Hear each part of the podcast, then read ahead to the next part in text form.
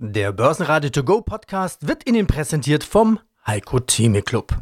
Werden Sie Mitglied im Heiko Theme Club. heiko-theme.de Börsenradio Network AG. Das Börsenradio. Guten Morgen, ich bin Uwe Eiders, Vorstand und Mitgründer der Frankfurter Vermögen. Und aus dem Börsenradiostudio meldet sich Peter Heinrich. Grüße Sie. Unser Thema heute der Krieg in Israel und die Folgen für die Börsen. Sie kennen die Lage so ein bisschen vor Ort. Sie waren vor Ort, haben das Ganze schon mal besucht und haben Israel und auch den Gazastreifen besucht. Ist das jetzt ein ernstzunehmender Krieg? Es ist kein Krieg, wie man ihn kennt. Also das ist, denke ich mal, ganz wichtig zu wissen. Also es gibt keinerlei gleichartige Waffensysteme oder ähnliches. Es ist ein Terroranschlag, würde ich einfach mal definieren. Und äh, das mit einfachen Mitteln, mit einfachen Waffen, aber mit starker Brutalität. Und leider ist die Politik oder auch die Medien vielfach verblendet, weil sie einfach auch nicht vor Ort waren und die Situation auch sich nie äh, genau angeschaut haben im Hintergrund. Und deswegen muss man da sehr differenziert sehen, was da passiert. Also ich muss erstmal nachlernen, wer ist Hamas zum Beispiel. Wir hören das im Radio, Hisbollah, Hamas, was ist der Unterschied, wer macht was und warum. Man hört es, aber man, man weiß es wirklich nicht. Ich meine, die Hamas wurde nach Beginn der ersten Intifada im Dezember 87 gegründet. Hamas ist die Abkürzung der arabischen Bezeichnung für islamische Widerstandsbewegung. Das Wort selbst bedeutet Eifer, und das programmatische Ziel der Hamas ist die Zerstörung Israels und die Errichtung des islamischen Staates in Palästina. Und die sind hauptsächlich im Gazastreifen. Wie muss man sich das eigentlich vorstellen, diesen Gazastreifen? Na gut, ich war vor drei Wochen mit einer Wirtschaftsdelegation mit dem Wirtschaftsclub in Israel. Da waren wir zehn Tage dort, haben uns sehr, sehr viel angeschaut, hatten auch Vorträge von einem Ex-Geheimdienstchef vom äh, Mossad. Aber wir haben auch uns den Grenzübergang angeschaut zum Gazastreifen, der da jetzt auch betroffen ist, Eris. Ich war aber auch im letzten Jahr im Westjordanland, das heißt in, äh, in Palästina, allerdings die Westbank ist das dann eben.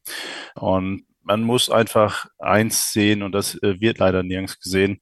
Israel hat sich das Land genommen damals, beziehungsweise es wurde auch teilweise dann von Auswärtigen geschenkt, was eigentlich nicht äh, wirklich, ja, man kann äh, von außen eigentlich kein Land verschenken, aber gut, es wurde gemacht und äh, in dem Zuge wurden halt die Einwohner zurückgedrängt beziehungsweise ja, bekämpft. Und das ist natürlich die Historie erst einmal. Und wenn man dann sieht, was dann passiert ist, ich meine, letztendlich äh, hat Israel sich das Land komplett genommen und die Freiheiten der Palästinenser immer weiter eingeschränkt und insbesondere dann im Gazastreifen, wo dann eben radikalere Kulturen entstanden sind mit der Hamas. Das ist einfach, wenn man das sieht, wenn man da auch vor Ort ist, es ist ein Gebiet, wo Menschen völlig unwürdig leben, kaum was zu essen, zu trinken haben und auch nicht die Möglichkeit haben, irgendwie rauszukommen. Die, dass die, die Fläche ist komplett mit riesigen Zäunen umzäunt nach Israel und auch aus Meer hinaus können sie nicht, weil Boote grundsätzlich nicht erlaubt sind. Das heißt, sie sind eingesperrt. Es ist ein Riesengefängnis und die Leute leben in Elend dort. Und es gibt dann eben nicht die Möglichkeit für junge Leute da irgendwie nach draußen zu kommen. Und dann müssen sie sich halt überlegen, okay, was ist die Lebenssituation und die Lebenszukunft? Und wenn man dann das sieht, hat man eigentlich zwei Möglichkeiten. Entweder man findet sich mit dem gegebenen Elend ab, auch zusammen mit, mit seiner Familie, oder man wird radikalisiert und immer mehr radikalisieren sich, weil sie einfach keinerlei Zukunftsaussichten haben. So und genau das ist äh, das, was ich vor auch drei Jahren schon gesagt habe, als ich da in Israel war. Irgendwann wird sich das Ganze wieder entladen in einer riesigen Explosion. Ich habe gesagt, ich weiß nicht wann, aber es wird passieren. Es ist jetzt passiert. Und es wird auch immer wieder passieren, wenn das nicht endlich mal eine Lösung gibt zwischen Palästina und Israel. Meine, man muss einfach sagen, ich meine, die haben auch keinerlei Pässe oder irgendwas. Sie können nicht raus. Und äh, das ist noch dasselbe auch im Westjordanland, wenn gleich von dort ist noch ein bisschen unterschiedlich. Da können die Leute noch zum Arbeiten nach Israel fahren und äh, müssen abends dann wieder zurückfahren. Dann dürfen sie quasi dann zu Israels Gnaden dort leben. Und die können auch die jungen Leute ausreisen aus Westjordanland, wenn sie dann entsprechende Möglichkeiten haben. Also daraus ist auch zum Beispiel bei uns ein Mitarbeiter entstanden, der ist auch Palästinenser. Und ich war im letzten Jahr dort in Palästina für knapp eine Woche selbst und habe mir das auch alles angeschaut. Und es ist äh, schon so, dass das natürlich auch sehr, sehr schwierig ist, weil die Israelis vor Ort überall äh, Siedlungen errichten, wo dann auch Straßen errichtet werden, was die Palästinenser nicht mal mehr befahren dürfen. Also es ist, es ist äh, eine, eine befremdliche Geschichte dort. Überall sind Kontrollposten eingerichtet. Es ist also äh, schlimmer als die DDR, wo ich damals auch war. Und äh, es ist nicht lebenswert. Deswegen in Westjordanland haben die Leute auch Möglichkeiten auszureisen aber auch ohne Reisepass, das muss man auch sehen. Also es ist eben kein eigenes Land, die haben auch keine eigene Währung, es ist überall der israelische Shekel. Und wie gesagt, die bekommen ihr Wasser aus Israel und wenn Israel sagt, nö, jetzt äh, kriegt ihr jetzt mal kein Wasser, also dann wird das auch einfach mal abgestellt. Deswegen haben viele einfach Wassertanks auf den Dächern.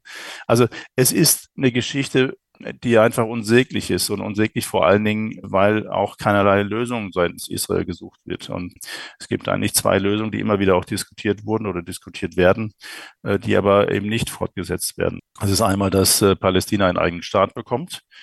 Und dann müsste aber Israel die besetzten äh, Siedlungen äh, räumen. Und das wollen sie natürlich nicht. Und die andere Möglichkeit wäre, dass äh, das ein Staat wäre. Und das wollen auch die Palästinenser gerne. Die würden gerne in Israel im Gesamtstaat leben, aber natürlich auch mit denselben Rechten. Und das würde aber heißen, dass äh, sie bei den Wahlen die Mehrheiten wahrscheinlich kriegen würden. Und das ist dann eine Machtfrage. Dann würde natürlich die aktuelle Regierung keinerlei Macht mehr haben. Und äh, das wollen sie eben auch nicht. So, und da ist äh, die Zwickmühle. Und jetzt entlädt sich die Wut es ist schlimm natürlich, wenn auch Zivilisten in dieser Form ums Leben kommen. Das ist fürchterlich, auch sicherlich nicht zu rechtfertigen. Aber man muss sich einfach mal vorstellen, was für eine Wut sich da aufgestaut hat und aufstaut. Und die wissen, die Hamas-Kämpfer, dass sie selbst sterben werden. Also nehmen sie so viele wie möglich an Israelis mit und versuchen dadurch eben zu erreichen, dass auf der Welt vielleicht nochmal dann wirklich nochmal die Leute nachdenken und überlegen, okay, woher kommt denn das Ganze, dass da wirklich ein Augenmerk nochmal fällt. Wow. Danke für die Einblicke. Also Hamas kommt nicht aus dem Gazastreifen oder die Bürger, die dort im Gazastreifen wohnen, die können auch nicht mal ins Mittelmeer fahren? Nein, weil sie ja keine Boote haben, haben dürfen auch. Nein, also sie können weder, weder raus, noch können sie über die Grenze nach Israel raus, weil das ist die einzige Landgrenze, die es gibt. Also die sind umschlossen von Israel und die Grenzen sind komplett dicht. Die, es werden wenige Ausnahmen ab und zu mal gemacht. Das sind dann die irgendwelche schwerkranken Frauen oder Kinder, die dann vielleicht mal zur Behandlung nach Israel dürfen in der Klinik, aber das ist die absolute Ausnahme. Das ist äh, Realität und das seit Jahren und ein Gefängnis, ein großes Gefängnis. Okay, und gegenüber vom Gazastreifen, dazwischen ist Israel, dann im Norden, im Libanon ist Syrien und da gibt es ja noch die Hisbollah und weitere pro-iranische Kräfte, die bauen ihre Präsenz aus, heißt es so, wenn man das in den Medien lernt. Was ist der Unterschied zwischen Hisbollah und, und Hamas? Wissen Sie das? Nun gut, Hisbollah ist natürlich tatsächlich sehr, sehr stark vom Iran unterstützt und dementsprechend auch machtpolitischen Interessen ausgesetzt. Ja, die Hamas werden sicherlich auch vom Iran mit unterstützt, aber es ist eine völlig andere Situation. Die Hezbollah sind im Libanon relativ frei. Sie können auch entsprechend alle Rechte wahrnehmen. Aber die Hamas in äh, Gaza, die haben halt wirklich, sind halt die Vertretung der, der Bevölkerung, die dort ist und die sehen halt keinerlei andere Möglichkeit wirklich. Ist also eine ganz andere Situation, wenngleich auch beide Gruppen sicherlich vom Iran unterstützt werden. Aber bei der Hisbollah geht es mehr um politische Macht und Macht insgesamt. Okay, also das Hauptproblem ist einfach noch ungelöst. Was war vor Israel? Also bis 1920 war das ganze Osmanische Reich. Dann bis 1948 waren die Engländer dafür zuständig und im Mai 1948 rief Ben Gurion die Unabhängigkeit Israels aus. Seitdem sind diese Probleme da. Danke für die Einschätzung. Switchen wir rüber. Welche Folgen könnte dieser Krieg haben? Ich nenne es trotzdem Krieg oder Krieg auf ungleichen Ebenen. Ist das vielleicht der schwarze Schwan, der einen Dominoeffekt auslösen könnte für die Börsen? Nein, also ich sehe das überhaupt nicht. Also es wird wirtschaftlich keinerlei Auswirkungen haben. Meines Erachtens auch, dass der Ölpreis hochgeht, macht meines Erachtens überhaupt keinen Sinn, weil die Wirtschaft wird nicht betroffen sein, selbst auch in Israel nicht. da gibt es überhaupt keinen Anlass dazu. Und äh, es ist auch sehr klar, ich meine, es gibt, es wird mit ungleichen Waffen gekämpft. Ich meine, die Israelis haben Panzer, die haben Flugzeuge, das haben die Hamas nicht. Die Hamas haben einfache Gewehre, wenn überhaupt. Und sie sind ja auch teilweise mit Fahrrädern reingefahren. Das konnte man lesen. Also die haben auch nicht entsprechende Militärfahrzeuge oder ähnliches. Also es ist, es ist einfach ganz klar, dass die Israelis die Kämpfer allesamt töten werden, wenn sie die irgendwo auffinden werden. Und das ist kein gleicher Kampf, das ist kein Krieg, das ist ein Gemetzel, was stattfinden wird unter den Hamas. Und Israelis werden das Ganze mal wieder wie immer platt machen. Vielleicht fahren sie auch wieder mit irgendwelchen Bulldozern nach Gaza rein, um, um ihre Macht zu demonstrieren. Wird aber das ganze Problem nicht lösen, das langfristige. Und wirtschaftlich, wie gesagt, da, da, wird es überhaupt keinerlei Unterschiede geben, meines Erachtens auch, dass die Rüstungsunternehmen jetzt im Wert steigen. Die Israelis sind hochgerüstet und daran liegt das ja auch gar nicht. Ich meine, ähm, die Hamas hat es einfach nur geschafft, das im Dunkeln zu organisieren, zu planen.